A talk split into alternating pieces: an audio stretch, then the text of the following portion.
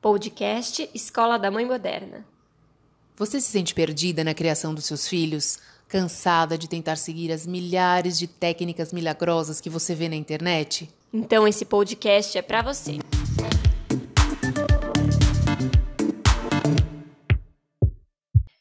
Olá, eu sou a Bárbara Catarina, psicóloga infantil e familiar, e no episódio de hoje nós vamos falar sobre um dilema da maternidade que eu tenho certeza que você já passou aí na sua casa.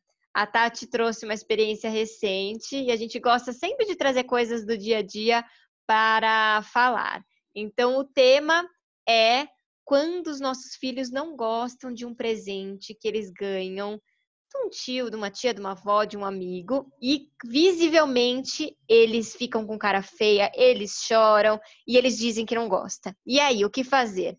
Conta, Tati, o que, que aconteceu com você para já inspirar as mães e a gente poder discutir sobre esse assunto?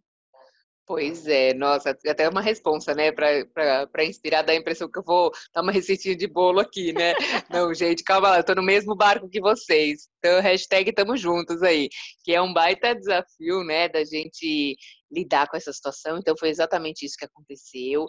Meu filho ganhou um presente da avó, e aí, nessa situação agora, foi pela. Né, ela, a gente estava fazendo uma transmissão pelo. Não Zoom, pelo WhatsApp, né? Ela estava uhum. gravando. Para justamente a ideia é ela, ela queria ver a reação, a alegria, compartilhar, né? Já que a vovó tá longe, tá distante, então tinha toda essa expectativa. Mandou uma lembrancinha para eles. Então a gente gravando, ai, que legal, a vovó. E, então o, o mais novo, o Beto, abriu, adorou o presente dele e tal. Quando o Otávio abriu, Tananana, adivinha? Ele não gostou do presente. Ele, assim, é como se ele tivesse uma expectativa em relação àquilo, né? Que ele foi abrindo na hora que ele olhou, foi uma decepção tremenda para ele. Ele não gostou. Então ele começou a chorar, então ficou aquele climão, né, naquela durante aquela ligação ali. E eu naquele momento o que eu justamente o que eu captei ali é exatamente essa questão de que eu né, queria trazer para a gente conversar e discutir levantar todas as, as, questões a respeito de muito além de não gostar especificamente de um presente, porque é normal, né? É uhum. como ensinar as crianças, né? Então, como é que eu passo para o meu filho? Eu transmito, número um, que ele tem que ser educado, né? Então, assim, que ele tem que ter a gratidão. Afinal, a avó fez aquilo com tanto amor, com tanto carinho, ela achou que ele ia gostar. Então, como é uhum. é que ele lida com isso, né? Então, ensiná-lo a agradecer, porque normalmente a gente, a primeira reação, é, que foi exatamente do meu marido, não, não pode falar que não gostou assim, né? Fala tipo, ah, vovó te deu presente, fala obrigado, e ai, que legal, tal. A gente tem essa, uhum. esse primeiro impulso, né, de agradecer, e falar, ai, que bom, adorei, obrigado e tal. É, e a gente, como adulto, depois a gente se vira aí com, com o presente. Mas ele, eu queria, então, naquele momento, tentar transmitir que ele tem que agradecer, né? Muito obrigada, vovó e tal, mas que ao mesmo tempo ele também tem o direito de não gostar. Ele também uhum. pode colocar ali, principalmente por ser uma avó, isso era o cenário ideal, tá? O que eu queria, que ele colocasse dessa forma assim, é, olha, vovó, eu, né, eu gostaria que fosse, eu quero trocar, quero para um outro brinquedo, enfim. É que ele é muito pequeno, então é uhum. mais uma expectativa minha inicial de como fazer, né, a situação, mas o fato é esse, ele abriu e não gostou. Então, depois a gente foi no dia seguinte na loja, eu expliquei, ele trocou o brinquedo por uma coisa que ele queria. Tudo bem, mas eu queria deixar muito claro isso para ele, tentar colocar isso na cabeça dele, que ele não, não é obrigado, uh, que ele, eu não gostaria, né, que ele fosse obrigado a falar uma coisa, dizer que ele gostou, sendo que ele não gostou. Eu queria que ele aprendesse a compartilhar os sentimentos, né, Sim. que ele aprendesse a colocar o que ele está sentindo de verdade, mas de uma forma educada, né, de uma forma delicada. Então... Ótimo, acho que é um tema muito, muito importante, porque ele esbarra em alguns aspectos fundamentais de desenvolvimento, que é exatamente essa capacidade, primeiro, de sustentar uma frustração muito rapidamente. Então, você está ali com aquela expectativa, abriu, se frustrou. E aí, a emoção da frustração, ela vem com tamanha intensidade que é difícil engolir. Então, é uma coisa que a gente aprende com o tempo a dar conta melhor das nossas frustrações. Então, a primeira coisa que a gente precisa pensar é essa questão da frustração. A segunda coisa é como expressar de uma maneira adequada aquele sentimento. Acho que isso é legal você trazer. É, a questão não é que ele não pode sentir, ele pode, deve sentir quando não gosta, mas a gente precisa aprender que socialmente é, existem algumas coisas que a gente precisa fazer. Porque também do outro lado tem uma outra pessoa que tem sentimentos, que também tem expectativas. Então a gente também não pode pensar o mundo só pelo nosso, pelo nosso olhar e a nossa perspectiva, que é como a criança pensa.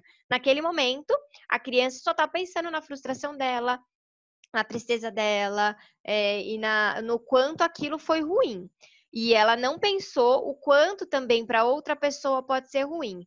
É, eu gosto muito de pensar e trazer a criança para o meio do caminho, para ela entender que ela tem que sim se respeitar, mas precisa respeitar o outro. E é um aprendizado, porque vamos pensar, vamos trazer agora para o mundo adulto. Quantos presentes a gente já não ganhou, que a gente não gostou, e aí a gente não falou, e aí a gente recebe de novo aquele presente, ou alguma coisa acontece e a gente fica super frustrado. Então, assim, é, em que momento que a gente aprendeu a mentir sobre as nossas, as nossas sensações? Em que momento será que a gente não pode ser honesto? Principalmente quando a gente está falando aí de namorados, namoradas, esposo, marido, amigos próximos. Por que, que a gente tem que dizer que gosta sem gostar? Claro que eu não estou dizendo que a gente precisa é, e ali humilhar o ex, também não sabe nada. Não, mas é o meio do caminho, porque a gente vai tolhindo esse movimento e depois a gente vai tendo consequências complicadas. Então, é trabalhar com a criança sobre o valor de ser honesto, de se respeitar e a frustração. Porque a gente não fala que a mentira não compensa em nenhuma situação. E por que, que nessa situação a gente está falando que ele precisa mentir? Olha como a gente também é contraditório quando a gente está ensinando. Às vezes a gente fala que a criança precisa mentir, e aí ela não sabe qual é o momento de mentir qual é o momento de não mentir. Exatamente. É uma coisa que eu ouvia quando eu, quando, quando eu era pequena. Eu já ouvi de outras, outras expressões, é a mesma quando a pessoa fala assim, ah, é mentira branca, né? Ou então a minha mãe falava mentira piedosa. E na verdade é mentira, né? Não existe mentira, é mentira. Acho que não existe meio termo. O que existe é exatamente isso, é, é a maneira como falar e a colocação, né? Porque, claro, lógico que a gente sabe que tem muitos momentos que a gente não consegue ser é, sincerão, tem que jogar o sincerão, não dá, né? Que é isso que a gente falou. Será que a espontaneidade ela combina com o mundo adulto? Será mesmo, né, que a gente consegue ser espontâneo é, de fato? Com... Porque é, é, a gente vai perdendo isso ao longo da vida, né? Com, conforme a gente vai crescendo, até em função dessa adaptação ao meio, né? Então isso é normal, acho que acontece, faz parte da evolução, da maturidade também, mas ao mesmo tempo, eu acho que quando a gente com a criança é um desafio justamente tentar esclarecer e colocar cada coisa no seu lugar para que ela vá crescendo até mais confortável em expor os sentimentos e as sensações, porque eu acho que isso também, se a gente for lá para frente pensar além, quantos, uh, quantas situações, em tudo, até você falou, né, de relacionamento, mesmo em relação à vida sexual, por exemplo, quantas pessoas que se sujeitam a determinadas coisas que não gostam, por quê? Por conta disso, porque não quer, porque acha que colocar o sentimento, falar aquilo que está sentindo, que está pensando, vai magoar o outro, né, vai, vai ofender, é, vai deixar chateado. Então, quando se pensa dessa forma, ai, não vou falar tal coisa, porque, ai, vai, fulano vai ficar triste se eu falar, né? Então, assim, às vezes a gente vai deixando de, de expor as coisas, deixando de compartilhar o que está pensando, o que está sentindo, mas é só é pior para todo mundo, né? É pior para si, é pior para a relação, é pior para o outro que acha que está agradando e não está agradando. Então é, é, acho que é desde pequenininho que a gente tem que ir colocando essa, é, ensinando essa maneira de se comunicar, de, né, de novo, de uma forma respeitosa, carinhosa, mas sem achar que o que é verdade vai ofender nesse sentido, né? Que a verdade vai, vai magoar. Não, tem, acho que tem maneiras e maneiras de se colocar essa verdade. Fantástico isso que você está trazendo, Tati. Muitas situações a gente se coloca e isso vai deixando a gente triste, a gente vai se anulando. nas relações. E, e eu queria que a gente parasse para refletir o quanto a gente não nasce fazendo isso. É só olhar para as crianças. As crianças nascem sabendo sobre o que sente, o que gosta, o que não gosta, e com o tempo a gente é ensinado a omitir e a fazer o que o outro quer. Então, é muito interessante que nesse momento a conversa precisa ser, claro, ali naquele acolhimento, porque primeiro ele estava lidando com a frustração, e depois explicar para ele que é, a gente precisa agradecer o gesto, do outro, do presente, a gente precisa agradecer ali, e ele pode saber que ele pode trocar aquele presente, mas naquele momento ele não precisa partilhar daquilo. E se depois, quando ele estiver mais calmo, ele achar que vale a pena, ele pode explicar para a vovó, para a titia, do que, que ele gosta. Olha, vovó, eu gosto de coisas de dinossauro, por exemplo. Então, eu gostaria muito de, quando você me desse um presente, fosse nessa temática. Então, é, ele poder ser honesto e, e também não ferir o sentimento do outro. Então, eu quero compartilhar com vocês uma situação que acontecia muito, muito comigo e eu tive que ir aprendendo a lidar. Eu sou uma pessoa que não como chocolate. E não é que eu não como chocolate porque eu faço regime ou por qualquer outra coisa. Eu não gosto de chocolate. Sim, eu sei, vocês estão chocados, todo mundo fica. Existe, ET existe. É, é uma, eu acho que eu nasci com esse defeito. Eu não gosto, nunca é gostei. É qualidade, é qualidade. É. Olha, vício é vício. Pois é, nunca gostei. E assim, nada que tenha chocolate, nada, nada. Nunca gostei desde bebê, desde pequenininha. Então, você imagina, os primeiros namoradinhos, qual era a primeira coisa que eu recebia de presente? Óbvio que era uma caixa de chocolates. Então, é, foi muito difícil para mim achar essa linha tênue. E aí, o que eu comecei a aprender? É, uma das primeiras coisas que eu falava para as pessoas era que eu não gosto de chocolate. Então, praticamente, oi, meu nome é Bárbara, eu não gosto de chocolate. Era quase isso. mas brincadeira, mas era praticamente isso. Eu, eu tinha na mente que se eu não expressasse para o outro que eu não gostava, era a primeira coisa que eu ia receber. E se por algum motivo eu recebesse antes da, minha, da chance de eu poder contar, eu, eu agradecia, né? E meu irmão sempre amava, porque eu chegava em casa e dava para ele assim, ai, nossa, não, não conta não, não conta não que eu vou receber chocolate. Então ele amava. Eu falei, não, o presente é para mim, mas você se deu bem. É, e o chocolate não tem como trocar, né? É, então, assim, diferente de uma, uma, roupa e de um brinquedo, né? Que você pode ir lá na loja trocar, chocolate é chocolate. Você vai trocar por outro chocolate. Eu não como chocolate, a questão era essa. Enfim, aí o que, que eu fazia depois? Eu delicadamente contava para essa pessoa que eu não comia chocolate. E aí, claro que ficava um clima, nossa, mas eu te dei, nossa, eu não sabia. E eu explicava, não, eu agradeci, eu gostei do gesto, para mim foi importante receber, acho que eu me senti cuidada e tudo, mas é uma característica minha, não tem a ver com você, tem a ver comigo. Tem a ver com as minhas questões, tem a ver com os meus gostos e tudo. Mas isso foi uma coisa que eu aprendi com o tempo, quando eu estava ali na adolescência, e, e, fui podendo rever, mas assim, é, minha mãe me contou que ela passou muita vergonha comigo já, porque, por exemplo, a gente ia numa festinha e aí vinha a mãe de alguém e falava: Olha, peguei um monte de brigadeiro para você e dava assim. Eu odeio chocolate. É a primeira coisa que eu falava. e ela ficava com aquela cara: Não, filha, você gostou, que delícia. E pegava e passava. Ela falou, passou cada vergonha comigo por conta disso, porque eu, eu falava, não gostava, e aí, não, você tem que agradecer, você dá para alguém que gosta, eu gosto, você me dá para mim, fala assim. Então, assim, é, é só parar para pensar que a gente precisa ajudar as crianças a entenderem que sim, a gente precisa respeitar o outro, mas a gente precisa se respeitar.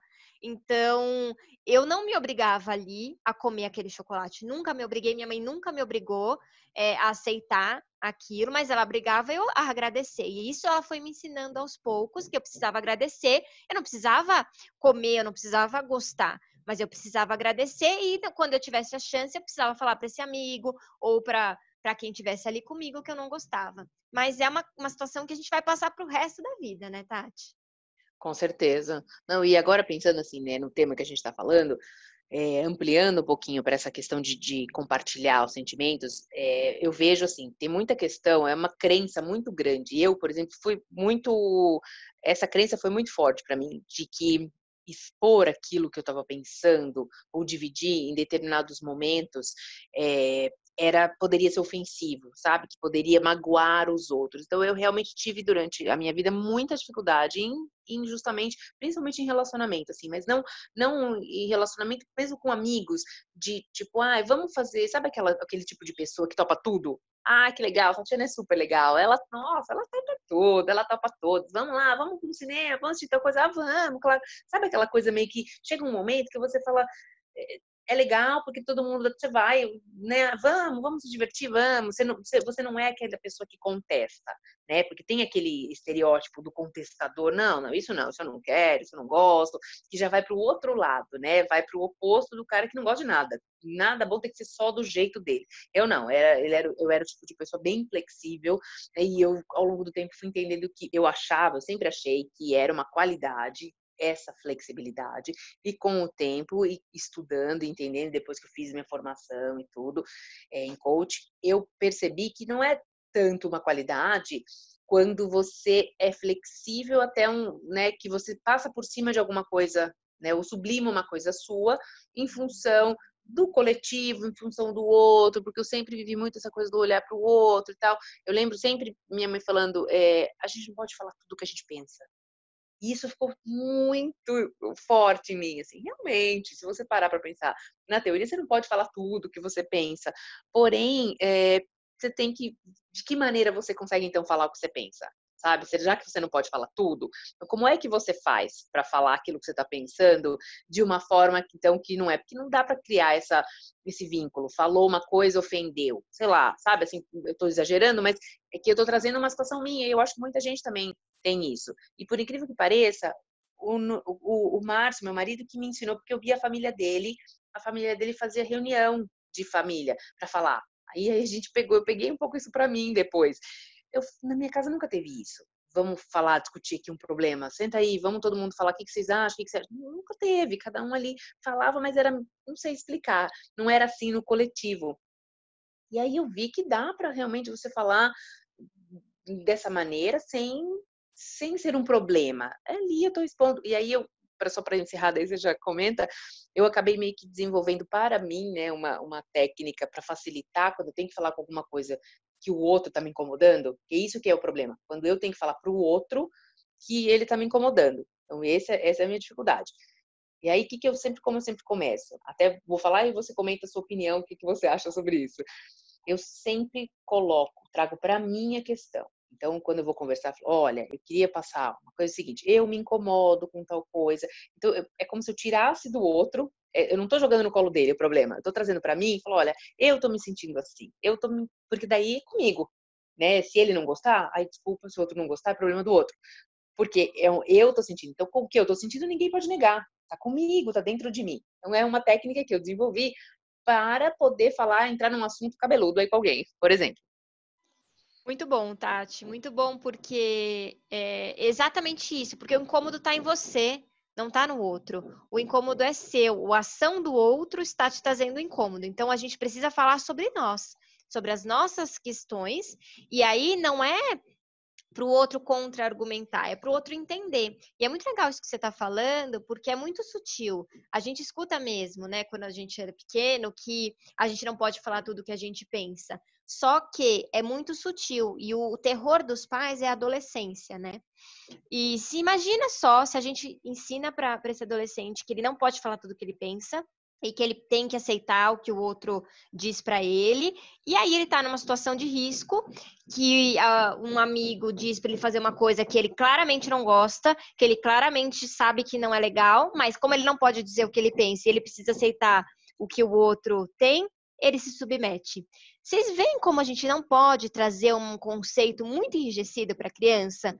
Porque não é assim que funcionam as coisas. As coisas não são preta no branca. Quando a gente dá uma informação, olha a carga que é para o resto da vida. A gente leva isso para todas as situações. E será que em todas as situações isso pode acontecer? É uma coisa que a gente precisa parar para pensar e tomar cuidado. As crianças, elas generalizam, elas usam em todas as situações.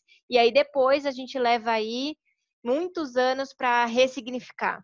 Então, sim, a gente precisa ensinar a criança a entender que aquilo incomodou dentro dela e que ela não precisa se sujeitar a algo que incomodou. Ela não pode ofender, magoar, fazer coisas para contra-atacar o outro, mas ela pode sim se posicionar e ela pode sim partilhar o que ela está pensando. Eu acho que isso é, é o mais importante desse bate-papo. É, não, não é uma tarefa fácil, é uma tarefa para o dia a dia, né? Uma construção, mas a gente, como, como mãe, né? Assim, eu como mãe tenho realmente essa preocupação. E agora, hum, pensando, falando aqui, também tem uma outra coisa, né? Como a gente é tão imediatista na criação, né? Você vê um problema que a gente traz, uma situação dá a impressão de que vai ser para sempre, mas é, é, porque como é uma construção, é o dia a dia, é isso. De que maneira em cada circunstância eu vou plantar ali uma sementinha para dizer, usar cada situação como um exemplo, é, como uma, uma amostra daquilo que a gente pode trabalhar, porque outras situações vão surgir que de fato talvez ele tenha que ser mais polido e ter mas aí é, é, é usar o bom senso e explicar cada situação. Nessa situação, assim como eles também vão ver a gente fazendo isso e vão ficar confusos. Ué, mas eu não posso né, dizer e minha mãe está fazendo, meu pai está fazendo. Então, é, é trazer para cada situação e usar cada situação como um aprendizado e uma forma de demonstrar ali, de ensinar alguma coisa e plantar as sementes dos, dos valores positivos que a gente quer deixar Pra, como herança aí, né, para os filhos. Exato, é no dia a dia. Eu falo muito para os pais no consultório: usem as situações do dia a dia para ensinar. São nessas situações que ele vai entender, são nessas situações que a gente exemplifica, e são nessas situações, no treino diário, que quando vir uma situação grave, ele vai saber o que fazer, ele vai estar tá preparado para fazer. Então, assim, para a gente começar a encerrar esse bate-papo, qual que é a reflexão que a gente quis trazer para vocês? Tomar um pouco de cuidado para a criança não achar que ela precisa sempre agradar o outro. Isso é uma coisa muito delicada, isso é complicado, isso é perigoso, mas ela também não pode ser aquela pessoa que, ah, eu falo tudo, eu só faço o que eu gosto, porque a gente não vai fazer na nossa vida só o que a gente gosta. Isso também a criança precisa entender, porque muitas vezes a gente vai ter que fazer coisas que não são agradáveis, mas desde que isso não invada demais. Né? Então, aí a gente, quando a gente fala em temas mais complexos, como você falou, em relação sexual, em trocas de amigos, são coisas que a gente pode colocar um limite, a gente deve colocar o limite. Mas e se a gente não conhece os nossos limites? Essa que está a grande questão. Então, é ensinar a criança a reconhecer o que ela gosta, o que ela não gosta, qual que é o limite dela e como ela pode passar isso para o outro sem que ela seja ofensiva. Os extremos, eles são ruins passividade demais, agressividade demais. A gente tem que chegar no meio do caminho. É a mensagem final, a mensagem chave que a gente quer deixar aqui nesse para esse episódio é conhecer os próprios limites. É isso.